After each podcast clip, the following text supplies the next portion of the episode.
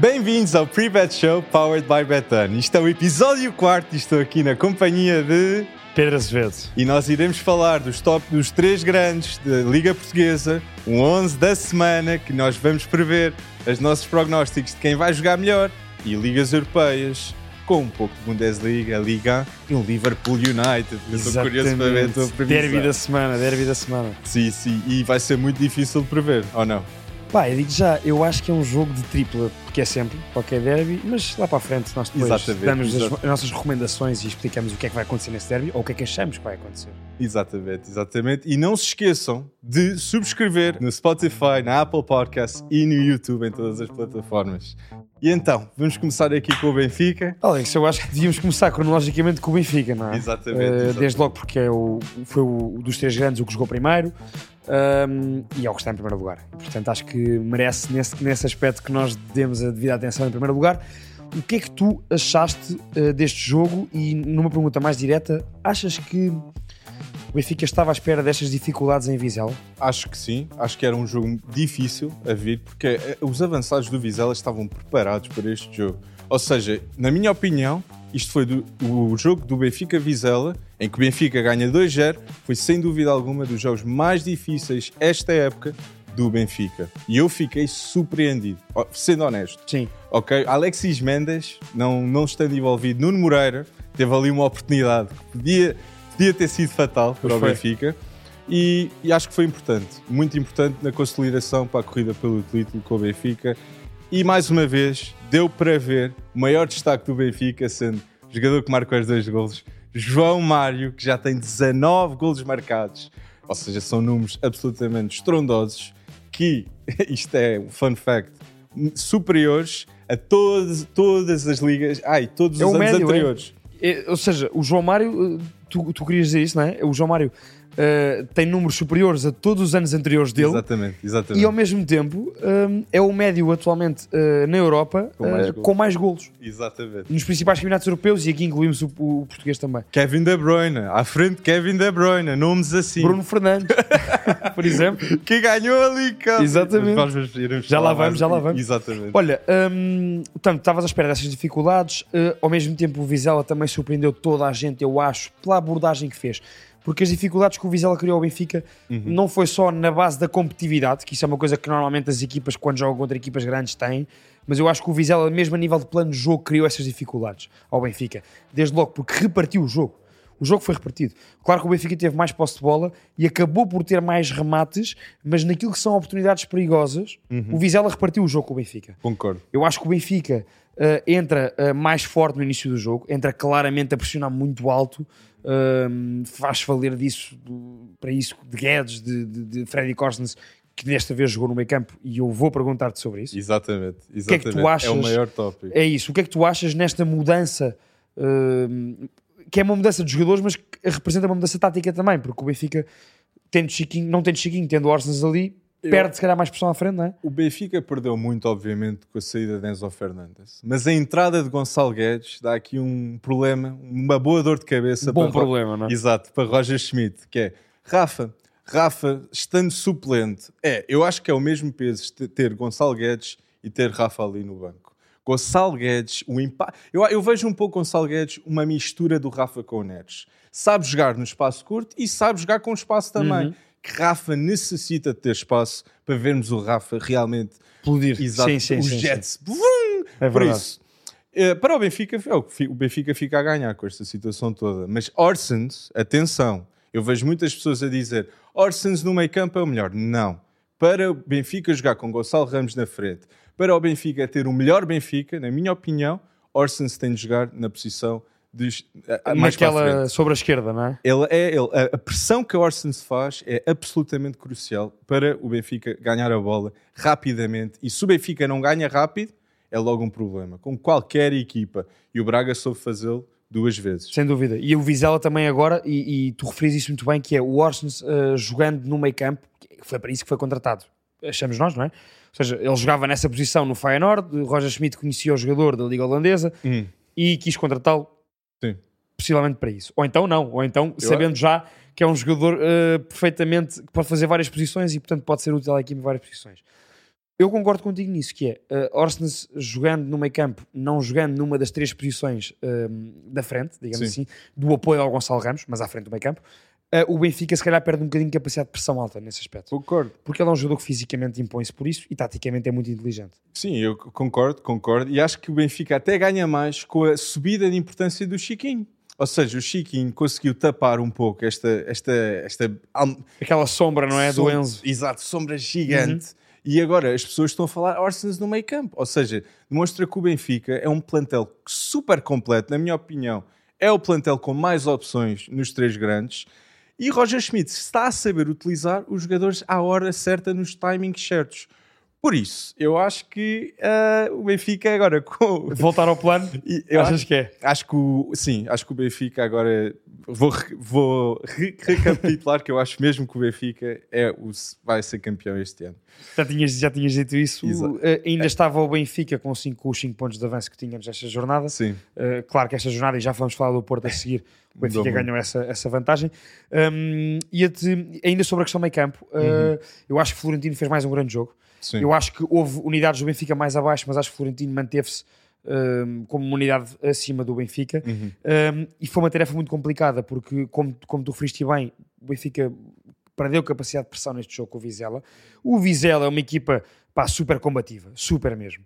E no. uh, vou, vou só lembrar, o Porto ganhou em Vizela em agosto, lembro perfeitamente desse jogo, com um gol no último minuto, 1-0 em Vizela. Ou seja, não é fácil para ninguém ganhar em Vizela, para ninguém. Um, e o Vizela tem um meio campo uh, com Claudemir, com Guzo e com Samu. Samu, que para mim é um dos destaques do campeonato extra grandes, desde que o Vizela subiu à primeira divisão. Um, ou seja, o Benfica tendo Tino e, e Orsnes tem dois no meio campo. Sim. Se tivesse Florentino, Orsnes, eh, ou ou seja, Florentino, Chiquinho e Orsnes teria três. Teria e neste mudado. caso perdeu a batalha do meio campo nesse aspecto. Exatamente. Isso Acho faz, que foi por aí também que tu viste isso, não faz completo sentido, completo sentido o que estás a dizer. E novamente, obrigado por destacares Florentino Luís. e eu vou dizer já, Roberto Martínez, por favor, chama o Florentino Luís para a seleção. O que é que o homem precisa de fazer? Realmente, que é que... ele é Temos o, um- jogador com mais interseções, não é na Liga Portuguesa, na Champions Pois é, na League. Champions. Na Champions League e mesmo e, e por isso está cá, está cá a nota. Florentino Luís tem de ser convocado para a seleção portuguesa. Olha, foi o jogador, foi o jogador eh, neste jogo eh, da parte do Benfica com mais, Interseções. com mais cortes de bola com sucesso.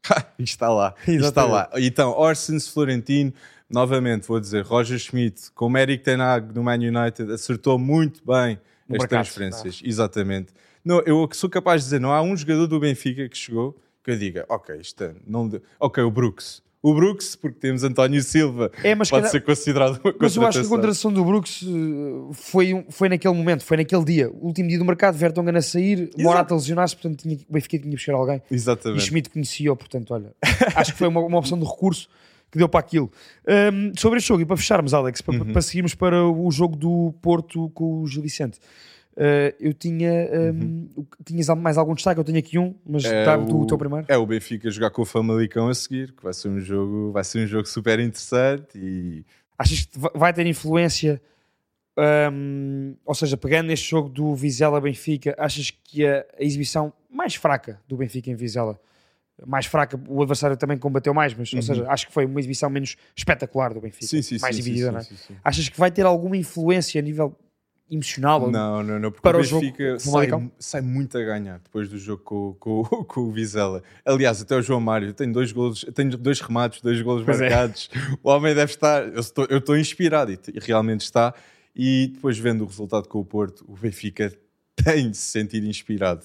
Ou seja, assim, eu acho que agora o Famalicão não, não tem hipótese. Olha, eu, o Famalicão que vem de uma vitória, ahm, uma vitória importante contra o Portimonense, há ali uma série de equipas que estão com os mesmos pontos, ah, ou seja, que já estão mais ou menos seguras naquilo que é a luta pela, pela manutenção.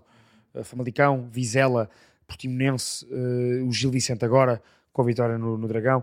Ou seja, há ali, uma- há ali umas 4 ou 5 equipas que estão entre os 26 e os 28 pontos Sim, que não vão à Europa, mas também já não vão descer porque a luta vai estar cá mais abaixo. exato. Um, e o Famalicão Portimonense era um duelo entre duas dessas equipas.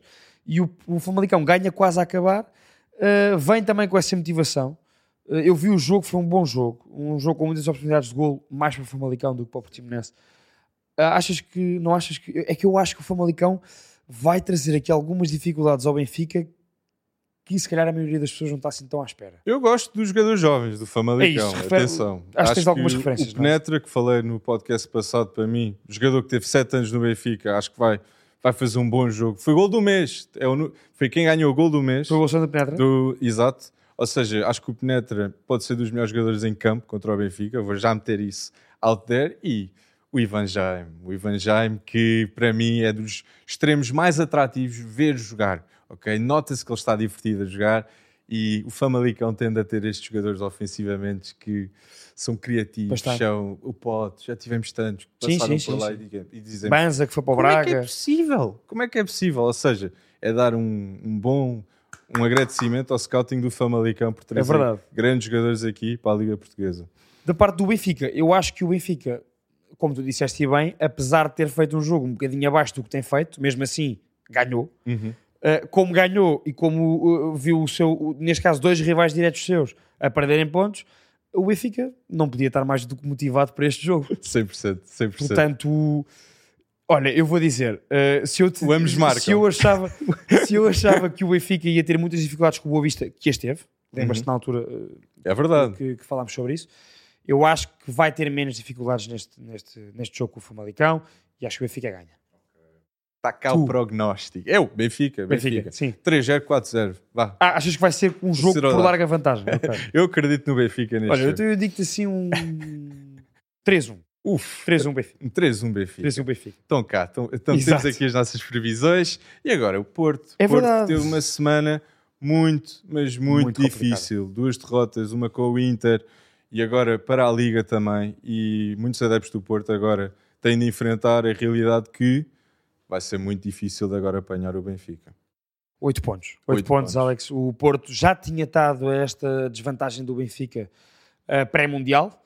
Portanto, até à derrota do Benfica em Braga, o Porto estava a 8 pontos do Benfica. Sim. Depois o Benfica perde, o Porto ganha nessa jornada. O Uribe é vermelho. Exatamente. Agora, o- como é que. o- o- não sei se sentiste o mesmo que eu.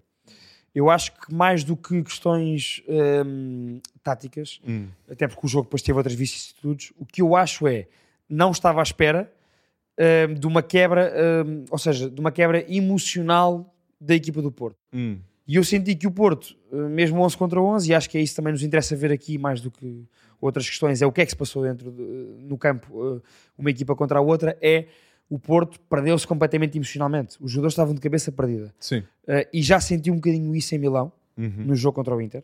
A expulsão do Otávio não, vem nesse aspecto. Sim. E senti um bocadinho isso uh, do Porto neste, neste jogo. Isso foi muito Não achas, não, eu, eu não estava à espera disso. Ou seja, num momento de pressão, eu espero que o Porto do Sérgio Conceição esteja acima e não vi isso esta jornada. Mas o que é tu que tu achaste sobre isso? Mas tu falaste de algo crucial para mim, que foi a expulsão de Otávio contra o Inter. E eu acho que a partir daí, Achas que isso influenciou o resto? acho que influenciou tudo, tudo. Porque o, o Porto, vamos ser muito honestos, necessita de passar com o Inter, na minha opinião. Porque a entrada financeira que o Porto vai ter com a Champions, para contratar jogadores, para acompanhar este Benfica, na minha opinião, que tem um plantel, que eu acabo de dizer, é o melhor plantel de Portugal, o Porto, se quer competir, não pode só comprar em Portugal. Na minha opinião. Ou seja, tem de olhar para fora, tem de olhar para jogadores Gonçalo Guedes, tem de olhar para Orsens, do género. Percebo o que estás a dizer. E sim. eu já vi o Porto ser isso. Nós já vimos. Certo, com certo, Hulk, certo. Falcão, a ir para fora. Por isso, tem de haver investimento. E acho que o Porto perde muito a não passar na Champions. Ok. Que eu acho que ainda vai passar, atenção. Ah! eu, mantenho, eu mantenho aquele meu take sobre, sobre a eliminatória entre o Porto e o Vai Inter. ser interessante. Porto Inter cá. O, hum, sobre o jogo Porto-Gil Vicente, uh, o, o jogo, mas repara nisto, é engraçado. E o Sérgio Conceição até fala sobre isto e acho que foi, foi interessante ele ter reparado nisso. Hum. O Porto aos 20 minutos, com um jeitinho, devia ter o jogo resolvido. O Porto tem um gol anulado aos 3 minutos. Sim. Uh, depois tem uma bola do PP uh, que falha de baliza praticamente aberta. Uh, entra na vantagem com um gol do Taremi e ainda tem uma bola na barra. ou seja, tudo isto antes do Gil Vicente empatar. E portanto, depois o jogo muda por completo. Um, houve aquela questão emocional que eu e tu, que eu e tu referimos. Um, não, não deixa de ser engraçado como tu já viste, tu até aos 20 minutos podes ter um jogo e depois podes ter outro jogo completamente diferente. Completamente. E tens, efetivamente, mas não é à toa, porque eu acho que há um Gil Vicente que também merece ser destacado. Oh, sem dúvida. Há dois jogadores, Zé Tens Carlos. É, na defesa de direito, emprestado pelo Braga. Eu Exatamente. quero ver o que é que vai acontecer com o Zé Carlos na próxima época. porque- Velocíssimo, pá, velocíssimo. E, e o gol, ele esteve no sítio certo, à hora certa, defende bem. Eu, honestamente, acho que o Braga tem de aproveitar o jogador que tem. Mas o maior destaque é Fran Navarro, que é como é que é possível este jogador ainda estar no Gil Vicente. 13 golos marcados na Primeira Liga e Porto, Benfica e Sporting. De certeza que já estou a falar aqui com pessoas atrás, porque o Fran Navarro é... Pá, tem de sair. A movimentação dele, falávamos em off há bocadinho, eu e o Alex, a movimentação do Fran Navarro naquele gol eh, é uma movimentação de ponta de lança à série mesmo. Aquilo é, é mesmo bom. Não é qualquer um que troca as voltas ao Pep como o Fran Navarro fez. Ele, ele, quando ameaça que vai ganhar a frente ao Pep, dá um passo atrás, o Pep já foi e ele aparece na pequena área para finalizar. Uhum. Eu não vejo pontas de lança de equipas grandes, outros pontas de lança a fazer isso. É verdade, o Xermiti é faz verdade. isso. Ou seja, isto, isto, isto, é de nível, isto é de nível de equipa grande. Portanto, Uhum. eh, parece-me. Aliás, eu acho que. Eu digo já, eu acho que Fran Navarro vai cair no Porto, Ah, vai, no- vai cair no Porto e onde é que ele é mais preciso? no Sporting. Ah! A não ser que o Porto tenha outras pretensões para os seus atuais pontas de lança e aí o Fran Navarro caia bem ali. ok, ok. Mas o Fran Navarro vejo-o a jogar em qualquer equipa. 100%, Sem 100%. dúvida. E basta, é, é- aqui acabar com o Porto é chaves away, as chaves fora. Sim, é um sim, jogo muito difícil para o Porto. João Teixeira, já mandaste o shout. Como é que vai ser então? Olha, acho que vai ser muito complicado para o Porto. O Chaves é mesmo uma boa equipa. Já foi muito difícil para o Sporting eh, em Chaves. 4-3. Eh, o Chaves perde agora com o Rio Ave 3-2, 3-2. 3-2. Uh, foi pela margem mínima. Uh, acho que vai ser muito complicado, ainda por cima que o Porto não vai ter uh, João Mário e não vai ter Uribe. E portanto vão ser baixas importantes. Mas tem Gruguites, tem Gruguites. É um destaque que tu tens, não é? Ou seja, achas que o Gruites, como até jogou bem em Milão, pode ser importante para o Porto em Chaves? Eu- sim, e com a expulsão do Uribe é agora ou nunca Gruguites. Para assumir, não é? Exatamente. E acho que vai conseguir. Acho que vai conseguir. Eu sinto que Marco Gruguic está feliz de jogar no Porto. E novamente, eu dou destaque a Sérgio Conceição por ter um plantel super unido e um plantel que tem muita, mas muita raça para competir com Benfica, com este plantel surreal. O Porto ganha Chaves? Porto tem de ganhar aos Chaves e eu vou dizer que vai ganhar. O Porto ganha Chaves. Eu também acho, eu também acho que o Porto ganha Chaves. 2-0, talvez. Olha, dois, por falar em 2-0, 2-0 ganhou o Sporting, Ah. eh, ganhou o Sporting ao Estoril. Exatamente. em casa do Sporting, em Alvalade, num jogo que me pareceu a mim, Alex, e vi as estatísticas do jogo, o Sporting tem 8 remates à baliza contra 0 do Estoril, Uhum. tem quase 70, tem, quase não, tem à volta de 70% de posse de bola. Foi um jogo em que o Sporting dominou por completo. Eu já não vi o Sporting assim dominador há alguns jogos. Sim. Portanto, acho que a vitória eh, do Sporting para a Liga Europa eh, em casa do Midtjylland foi importante, deu um elan positivo à equipa do Sporting. Eh, foi um Sporting dominador. O que é que tu achaste deste Sporting que não víamos aqui já há uma jornada? Concordo plenamente com o que tu disseste. A vitória de Michelin foi muito importante e o Sporting vem para este jogo com duas jornadas a vencer. O Estoril vem para o mesmo jogo com duas jornadas a perder e perde com passos. Passos de Ferreira em casa, que causa Nelson Veríssimo. Exatamente. Ricardo Soares, acho que era um excelente eh, treinador para o, oh, pai, o- para, o o Estoril. Neste caso. Não, não, Ruben. Ruben está Ruben tá bem.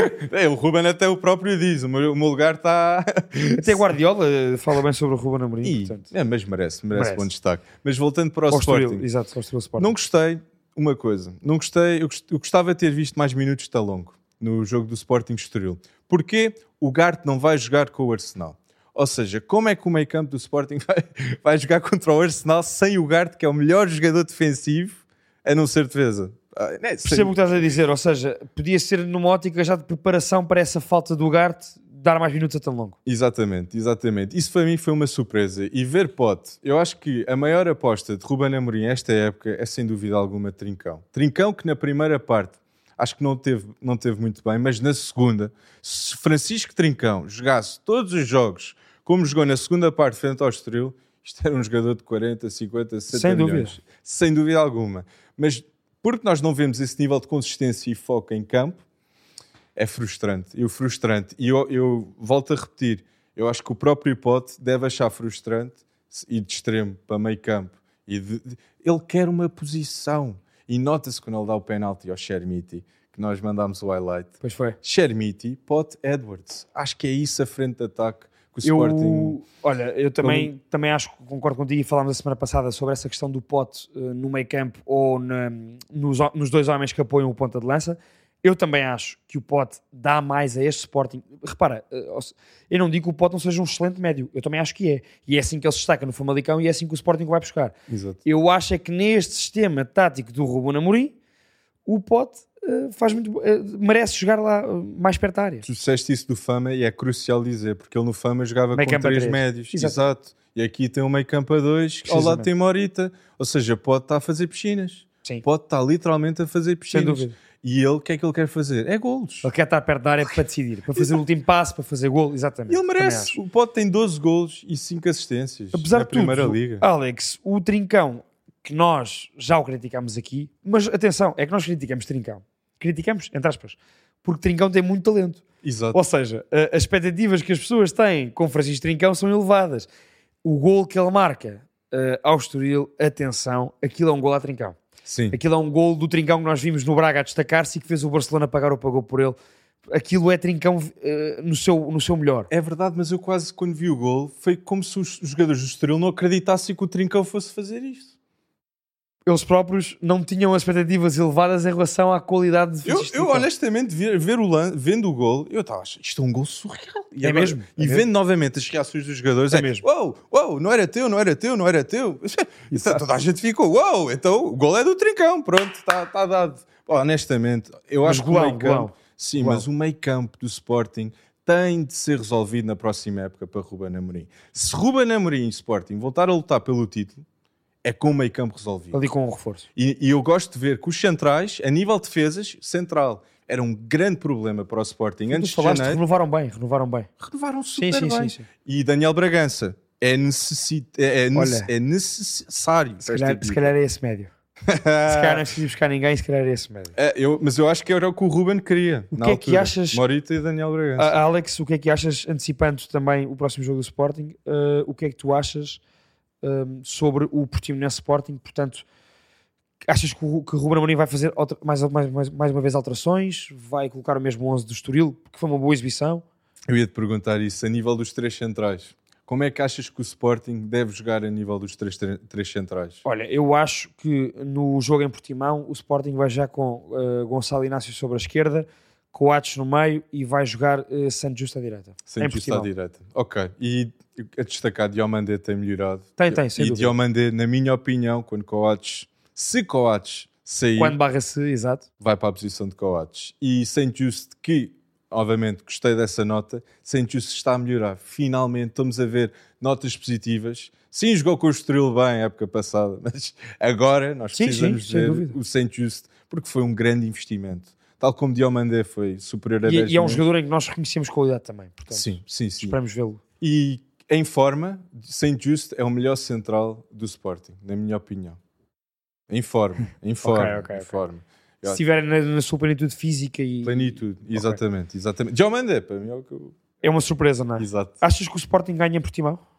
Acho, acho. Tendo em conta que o Braga perdeu com a vitória, ah, isto é inspiração mais que necessária para o Sporting, porque o Sporting, como eu digo com o Porto, tem de passar com o Inter 100%, o Sporting precisa de Champions. Ok. Sporting, Sporting sem Champions é uma equipa que tem dura realidade do lugar tem de ir embora.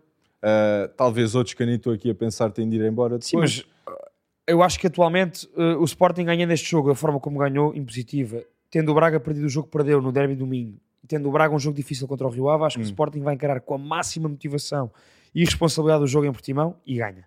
E o Pote joga no meio campo? Não sei.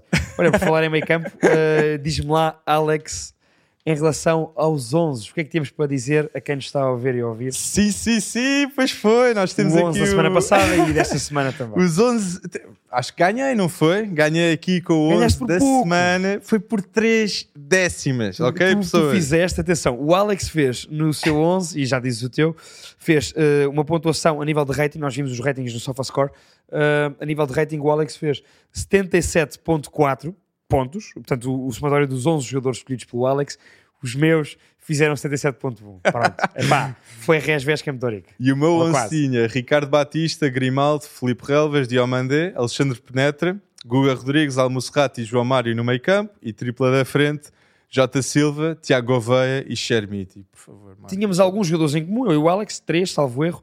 O meu 11 era Bruno Varela, Miguel Maga, Vasco Fernandes, António Silva e Grimaldo. Cá está um, não é? Em Sim. Tínhamos Guga em comum, Samari, João Teixeira, um, Tiago Veia, Pote e Gonçalo Ramos. Pronto, estes meus 11 deram 77.1, ao Alex deram 77.4, ganhaste.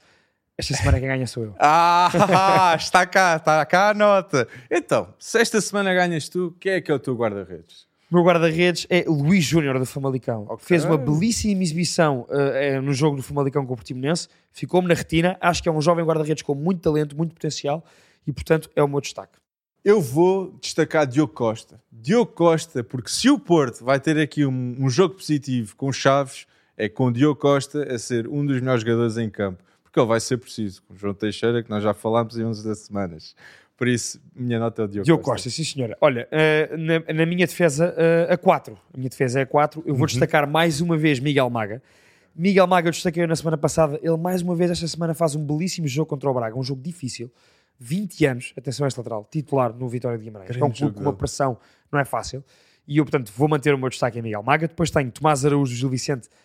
Pronto, o Tomás Araújo tem muita qualidade, formação do Benfica, uh, fez-lhe muito bem ser emprestado ao Gil Vicente, está a jogar bem, fez uma grande exibição no Dragão, com e sem bola. Atenção Sim. ao passe de trivela do Tomás Araújo para o gol, uh, para o, para o, para o, para o Zé Carlos, para a tua referência, Exato. exatamente.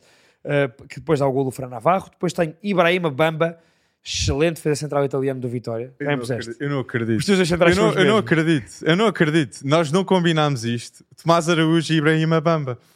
Como é que é possível? Pronto. Como é que é possível nós termos os mesmos? Olha, é selo de qualidade. Se nós os dois, sem conversarmos, uh, sem pestanejar, apostamos nos dois. Oh, e, e, e a lateral à direita? Esquerda. Ah, tá, tá, ah, na direita tem o Maga. Maga. Exato. Maga. E à esquerda, eu vou meter o Joãozinho. Ok, pronto. Eu, é o capitão do Estoril e o Estoril precisa de pontos. Vai dar uma falta ao E eu Estoril. acredito, eu acredito que o Estoril, com o plantel que tem, que é de luz para mim, para meia tabela, eu vou acreditar no Estoril. Eu à esquerda tenho o Bruno Onyemachi, que é o lateral nigeriano do Boa Vista. Sim. Faz um belíssimo jogo na luz, joga muito bem agora na Mata Real também. É mais uma vitória do Boa Vista e, portanto, quero destacar este jovem lateral de 23 anos, nigeriano do Boa Vista.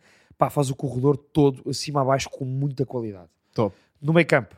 No meio campo eu tenho Grugic, porque devido à saída do Uribe, Grugic agora é crucial.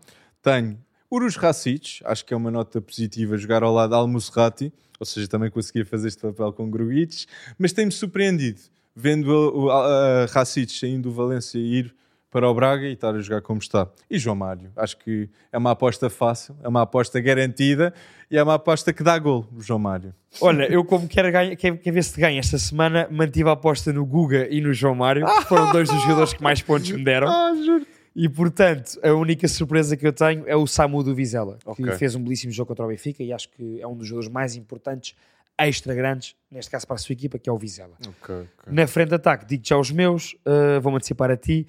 Uh, Murilo, do Gil Vicente, o extremo do Gil Vicente, que fez um grande jogo uh, no ex-Braga, atual Gil Vicente, fez um grande jogo no Dragão. Tenho Francisco Trincão, porque eu acho que este gol do Trincão, um, como eu acho que o Ruben Amorim vai manter o Trincão a titular, quis apostar nele e acho que este, gol de, este golaço que o Trincão marcou ao Estoril vai fazer com que o Trincão, a nível motivacional, ganhe essa, esse plus que precisa e que embarque para uma época, para um final de época como deve ser. Tem sete Eu golos acho que ele marcados. Sete golos marcados. Apenas 4 na Liga. Ou seja, eu acho que é pouco para ele. Eu acho que ele agora vai dar o clique que faltava, Francisco Trincão.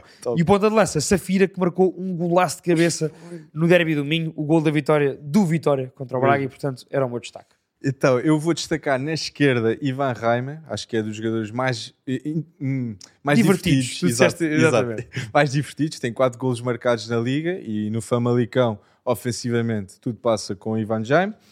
Ah, na direita, eu vou, se eu digo Joãozinho para defesa esquerda, eu vou dizer Tiago Gouveia, porque eu acredito mesmo que o Tiago Gouveia é os- um dos jogadores mais importantes Mantens, do Estoril. Vou manter o Tiago Gouveia e se, o- se o Estoril vai ganhar, é com o Tiago Gouveia provavelmente a marcar. Vou Muito acreditar. E o ponta, É. Gonçalo Ramos. Gonçalo Mantens o Ramos. Gonçalo Ramos. Eu vou apostar no Gonçalo Ramos porque para mim, Gonçalo Ramos a nível de sub-21 é dos melhores pontas do mundo. Da Europa, do mundo, sim. indiscutivelmente. Sim. Por isso, 19 golos marcados, também o que o João Mário tem, mas acho que o Gonçalo Ramos vai, vai marcar mais que o João Mário, sem dúvida, esta época. Muito bem. Olha, eh, o que é interessante é, que, é vermos para a semana quem ganha sexto sou eu e é darmos a mensagem lá para casa, não é? Uh, vai- Exato, mete os vossos sons nos comentários. Nós queremos ver, as- eh, nós queremos ver os vossos Exatamente. sons da semana da Primeira Liga Portuguesa. vai haver um. Há sempre um take no, no Instagram, um Reels, em que é o 11 do Alex e o meu 11, e portanto vocês nos comentários escrevam os vossos 11, que é para também debatermos aqui e vermos uh, qual é que é o 11 dos, de, que está nos comentários que fez mais pontos. Exatamente. E damos o exatamente. destaque para a semana. Damos o devido destaque a esse 11. Exatamente. Portanto, e, não se acanhem, comentem bem. e o meu 11 da semana para a próxima jornada tem Diogo Costa, Joãozinho, Ibrahima Bamba, Tomás Araújo, Zé Carlos e o 3 do meio campo, Grugic, Racic e João Mário.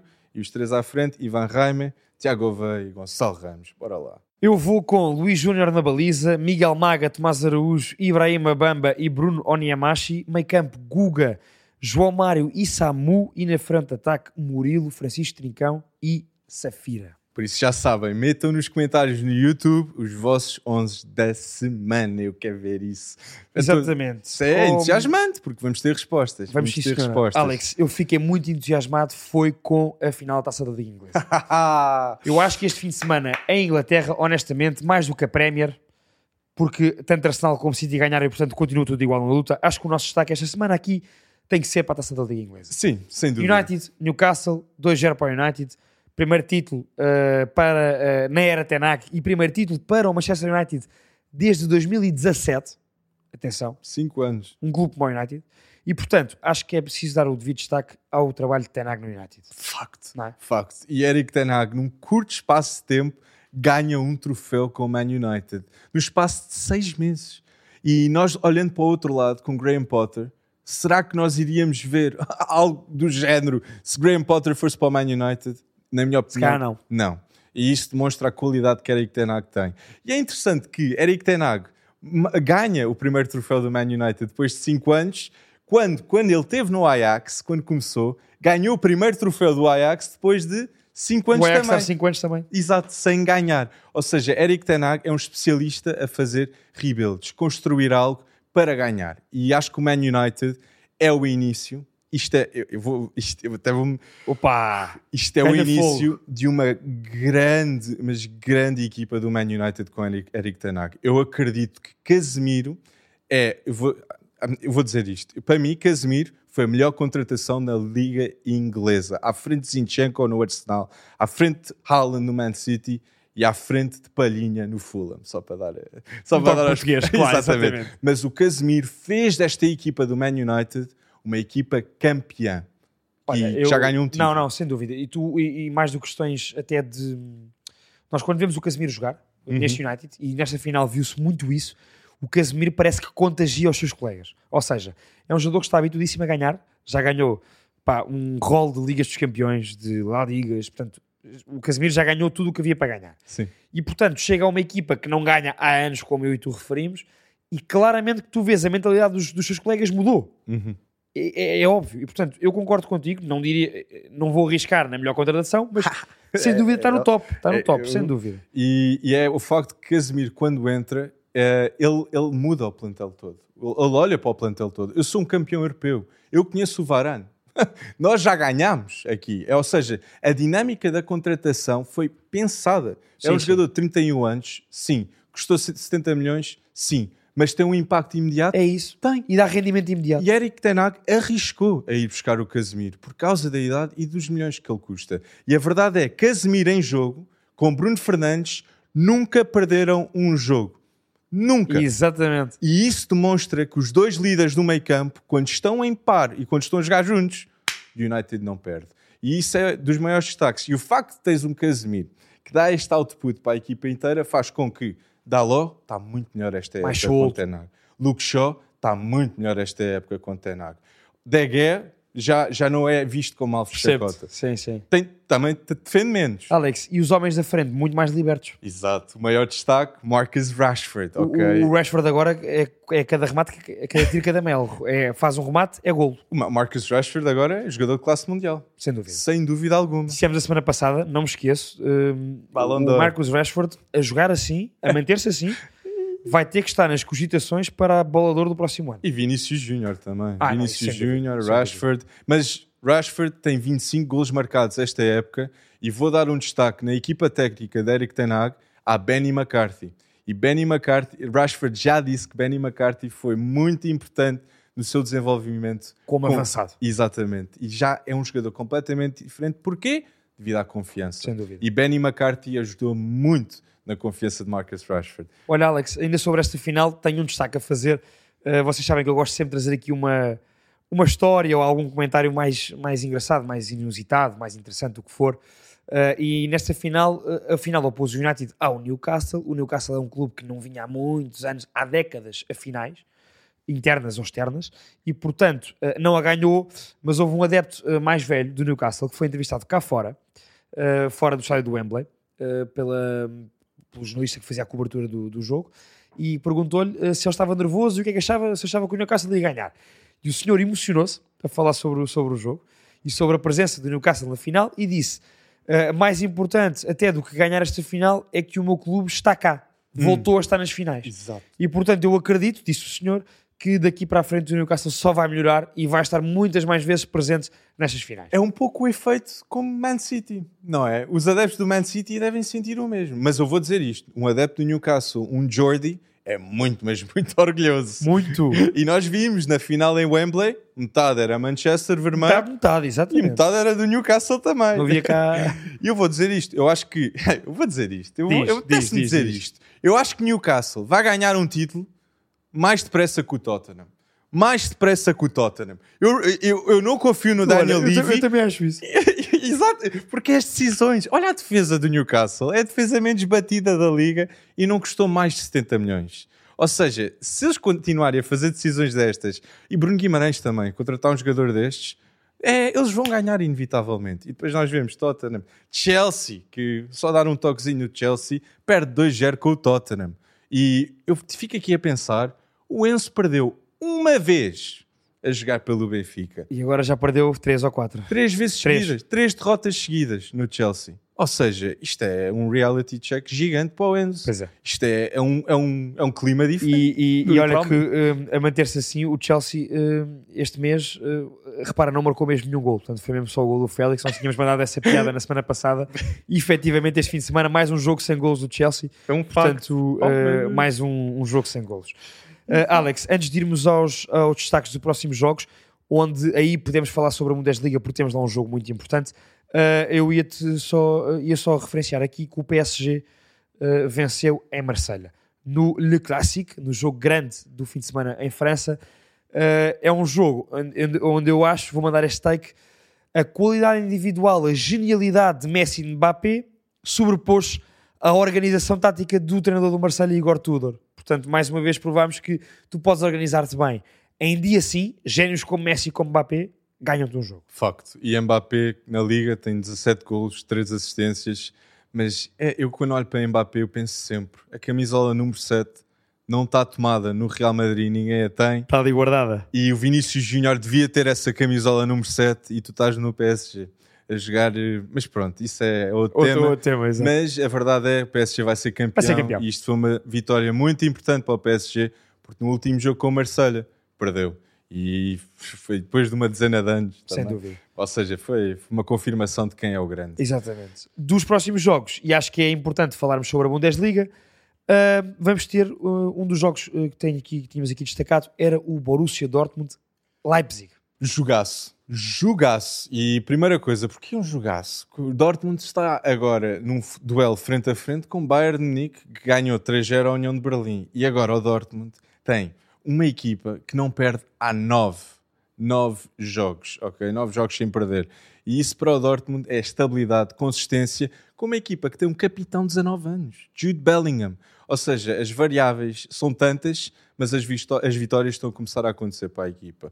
E eu vou destacar Schlotterbeck, neste bom jogo. Destaque, bom destaque. Schlotterbeck de um lado, que Vardiol, que é, pelos vistos, é dos, dos, Não, pelos vistos não. Que Vardiol, com a idade que já tem, é dos melhores centrais do mundo. Pode ser isso, já, sim, sim. Com aquele gol com o Man City foi key, muito, foi crucial. E depois do Mundial que fez. Acho, que é, um, acho que é um nome bem estabelecido já, Guardiola. E no Euro jogou a defesa esquerda. Pois foi. Ou seja, a capacidade de adaptação. Central, lateral. Isto é uma lenda croata a ser feita nos nossos olhos. Achas que vai ser um jogo... Uh, ou seja, o meu ponto é, Hum. se o Dortmund está ataque a ataque com o Bayern, isto está Bayern 46, Dortmund 46, União de Berlim perdeu com o Bayern Uhum. numa demonstração de força do Bayern Sim. 3-0 no Allianz Arena em Munique. Musiala. O União está a 3 pontos, Sim. o Leipzig está a 4. Ou seja, é que se o Leipzig ganha o Dortmund, Sim. pode ser mais uma quarta equipa a intrometer-se nesta luta. Exatamente. Mas eu acho que o Dortmund vai ganhar. Não vacila. Eu acho que o Dortmund vai ganhar. É, é- não é um jogo fácil, vai- é um jogo que tem tem de se parar e ver. É um jogo que é obrigatório ver, mas eu acho que o Dortmund vai ganhar este jogo. Opa, eh, então tu achas que a luta pelo título na Alemanha vai ser a 2 entre Dortmund e Bayern? Sim, sim. Ah, no, no, no, no Como final. já não se vê há muito tempo. Exatamente. Ou seja, eh, não se vê adversários tão renhidos na luta com o Bayern. Uhum. Por esta altura já o Bayern está com os seus 7, 8, 9, 10 pontos de vantagem. Exato, e a destacar Edin Terzic, que é um treinador que não era conhecido antes desta época e agora. Fazia parte da estrutura do Dortmund. Exatamente, e agora está com um número de vitórias superior a nível de percentagem que Tuchel, que Klopp, que são do- dois dos melhores treinadores que nós alguma vez vimos do Dortmund. Por isso, Terzic é um treinador que vai dar que falar. Se o Dortmund jogou, com, jogou, jogou não, vai jogar, vai receber o Leipzig Sim. no uh, Sinal Iduna Park, o Bayern vai ter um derby da Baviera eh, contra o Stuttgart. Qual é a tua aposta? Eu acho que vai ser X. Ah, empate no Dortmund-Leipzig. Acho que o Dortmund vai vacilar. Aposta segura, ambos marcam. Tens Nkunku de um lado e depois tens... Olha, tem, tens tens Bellingham, tens ADM, tens ADM, tens, Brandt, Brandt que agora marca tantos gols. tens imensos. Mas eu vou Dortmund. Eu vou Dortmund. Alex, um Dortmund, eu uh, X entre o Dortmund e o Leipzig. Uh, E destacar, Stuttgart, Stuttgart é, derby- Bayern. é um derby da, da Baviera. Uh, Uhum. o Stuttgart, aliás, o, Stuttgart é um clube que forma muitos jogadores para o Bayern. O Bayern vai lá buscar muito. Uh, tu queres O dar- Stuttgart tem aqui dois portugueses também, só que ela Gil destaque Dias Gil e- Dias e Tiago Tomás. e Tiago Tomás. E Tiago Tomás, que é uma decisão se o Tiago Tomás vai ficar no Stuttgart ou vai voltar para o Sporting. 15 milhões, vamos, vamos ter de ver. Outros jogos para apostarmos. Uh, e acho que é importante referir. Alex, Roma, Juventus. ver. Roma Juventus, atenção, atenção, porque Mourinho está a fazer aqui uma fantástica época com Dybala. Dybala, veja os números de Dybala, 12 golos marcados em 20, 25 jogos. Ou seja, eu vou apostar na Roma. Vou apostar na Roma. Roma 1. Roma 1. contra Olha, eu digo, eu digo Roma 1 também. Mas, mas vamos dizer, a Juventus está à procura dos lugares europeus. E Di Maria, naquele gol com o Nantes, inspiradíssimo.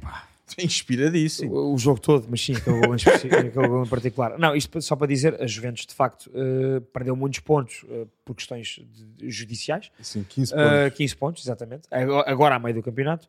E está numa recuperação hercúlea e, o para Alegre, conseguir chegar às condições europeias. e o Alegre estava finalmente a jogar bom futebol, com resultados, vitórias. Vinham a ganhar alguns jogos seguidos, pois era. E depois vem esta bomba dos 15 pontos. Então apostamos os dois na Roma de Mourinho, não é? E Dybala a marcar. E Dybala a marcar. Dybala a marcar? Vou dizer Dybala a marcar. E nos, nos jogos ingleses temos dois, dois jo Pois temos, jogaços. Man City e Newcastle. Estava a dar esse destaque como a Newcastle faz a sua gestão. E estava a dizer que parece um pouco o Man City. Por isso, é, eu, mas eu vou aqui apostar no Man City. Man City não pode, não pode perder este jogo. Porque se Man City perde, os adeptos do Arsenal já vão estar aqui, uh, aqui a festejar. E United também, talvez, aqui na corrida. Eu vou dar uh, X aqui neste jogo. O City perde pontos com o Newcastle. Oh, oh, oh, dás, oh, dás. Acreditas que o Newcastle vai ter uma resposta positiva depois da derrota no League Cup? Exatamente, exatamente. É, é, ok, interessante, interessante. O outro jogo da Premier que tínhamos aqui para destacar é o, pá, é o grande derby, é o grande derby, eh, o grande clássico inglês, eh, Liverpool-Manchester United. E, e olhando para a época passada e para esta, como a vida, como a vida dá voltas. É verdade. Como a vida dá voltas. Que E- isto nestes jogos às vezes não quer dizer nada. Exatamente, exatamente. E eu vou dizer, eu acho que Liverpool pode, pode surpreender o United. Pode surpreender o United. Porque o United, depois de ganhar um título, Eu quero que surpreenda. Ah, também. Eu, eu também, eu também. Eu espero que o Liverpool ganhe este jogo. E achas Mas que ganha? eu vou dizer empate. Diz empate? vou- aqui vai ser o meu empate. Aqui vai ser o meu empate. Mas, novamente digo, vai ser um futebol super atrativo por parte do United e quero ver como é que o, o- o Liverpool com o Virgil van Dijk, quero ver se o Fabinho se vai jogar como joga, como tem jogado, ou vai-se melhorar. E Bachetic, Bachetic para mim é o melhor, melhor meio-campista do Liverpool. Neste momento é a melhor forma, sem dúvida. Ou seja, acho que vai ser uma grande experiência para Bachetic jogar contra o United, contra Casemiro, contra Bruno Fernandes. Acho que é, vai Atenção, partir por aí. Num jogo que, e só para quem nos, para quem nos está a ouvir ter essa noção, uh, Liverpool-Manchester United é, sem sombra de dúvidas, a maior rivalidade do futebol inglês. 100%. Porque é uma rivalidade que vem do século XVIII, vem da Revolução Industrial. Para termos esta noção. Sim, sim, Ou é seja, verdade. é uma rivalidade que vem transportada do contexto social e político para o futebol. E, portanto, porque com a Revolução Industrial, uh, Liverpool, que é uma cidade portuária, com mar, perdeu algum do seu, da sua frota e do seu mercado para Manchester, com os E- canais. E aos, são os dois clubes com mais títulos em E são os dois Inglaterra. clubes mais titulados e com mais adeptos em Inglaterra. E- e- Portanto, isto é um duelo de titãs, esteja o Liverpool bem ou mal. Ou seja, é sempre um grande jogo. Portanto, Exatamente. acho que esse destaque, eu vou dizer Liverpool 1. Liverpool ganha ao United. Isso era, isso, isso era um, grande, um grande fim de semana após a com Cody Gakpo a marcar. Cody Gakpo vai marcar. E o último jogo aqui, Betis Real Madrid. Será isto é um jogo é muito importante porque se o Real Madrid não ganha isto, Está fora. está fora e Barça ganhar lá a liga. Exatamente. Isto- e o Betis, por sua vez, se o Betis ganha ao Real Madrid, está completamente na luta pelos lugares de Champions. Exato. E portanto é um jogo importante porque tem ambos muito a perder e muito a ganhar. E, os dois, e ambos os clubes ainda estão nas competições europeias. Exatamente. Kiko Setien que vai jogar com o Man United e Real Madrid que ainda falta por ver. Tu achas que este. Vou dizer uma coisa, eu acho que este Betis do. hum, este, este Betis do. Ai, estava a falar do. Kiko Setien. não, do City Setien é Vila Real. Atenção. Ah, desculpa. já, foi, já, foi, já foi Betis. Já foi um grande Betis. Ok, ok, tu vai faltar. O Eu- Betis- já, já vai vir. É um grande treinador. eu está- Está-me a dar agora esta branca. Mas este Betis é das equipas que mais me encanta a jogar. Hum. sem dúvida, desde o ano passado já. E portanto, eh, eu acho que o Betis vai ganhar ao Real Madrid, acho que o Real Madrid vai ficar fora da luta pelo título espanhol, portanto eu vou Betis 1. Lopetegui. Não, epá, não Já tá- te digo o tá-me a nome. faltar. Eu vou-me lembrar, está-me aqui debaixo da É linha. o Kiko Setien, mas ele teve no Betis antes de ir para o Vila Real. Epá, realmente. Eu posso dizer que o Kiko Setien teve no Betis antes de ir para o Villarreal e este treinador já treinou no Villarreal e agora está no Betis. E Temos... e eu vou dizer Real Madrid vou lá então. Eu vou ter de dizer Real Madrid então para ganhar este jogo. E apesar de ter jornada europeia a seguir, eh, Real Madrid necessita de ganhar este jogo. Manuel Pellegrini, Então, ah, eu disse que já foi Lopetegui. treinador do Na minha Villarreal. cabeça eu disse Estavas a, estavas a Pellegrini. pensar no Sevilha, Eu estava que já foi, teve, teve eu o estava Lopetegui. pensar, no- eu disse Pellegrini na minha cabeça e disse Lopetegui. não, é o Pellegrini. Pronto. Eh, que já treinou o Villarreal também, curioso. Exatamente. E tu, Man tu City. dizes que vai ganhar Real? Eu digo Real. Está Madrid. Real? Mas Epá, Lopetegui. Então não, divergimos os dois. Pellegrini. Oh meu Deus, Pellegrini ser. Exato, estás a ver? Olha, então discordamos. Eu digo que Betis ganha, tu dizes que Real ganha. Dou- dou- Dou-vos este desafio. Uh, comentem também em relação a estes nossos takes o que é que acham sobre estes jogos em específico que eu e o Alex lançámos. Eu e ele, para a semana, vemos quem é que teve mais visão ou não. Uh, espero bem que tenha sido bem. Sim, e vamos ver, vamos ver. E eu novamente reitero: Real Madrid vai ter de ganhar este jogo para depois ir e ganhar a Liverpool também novamente. Depois de 5 Mas digam, pessoal, nos comentários as vossas previsões e não se esqueçam de deixar o like no, no vídeo do YouTube, pessoal. Não se esqueçam disso. Subscrevam no YouTube, Spotify, Apple Podcasts, Private Show Betan e também estarem atentos aos vídeos que vamos pôr durante a semana no Reels da Betan, do Instagram e também no TikTok. Comentem, subscrevam, interajam connosco. Para a semana estamos cá outra vez. Um grande abraço, mano. Ah, um grande abraço.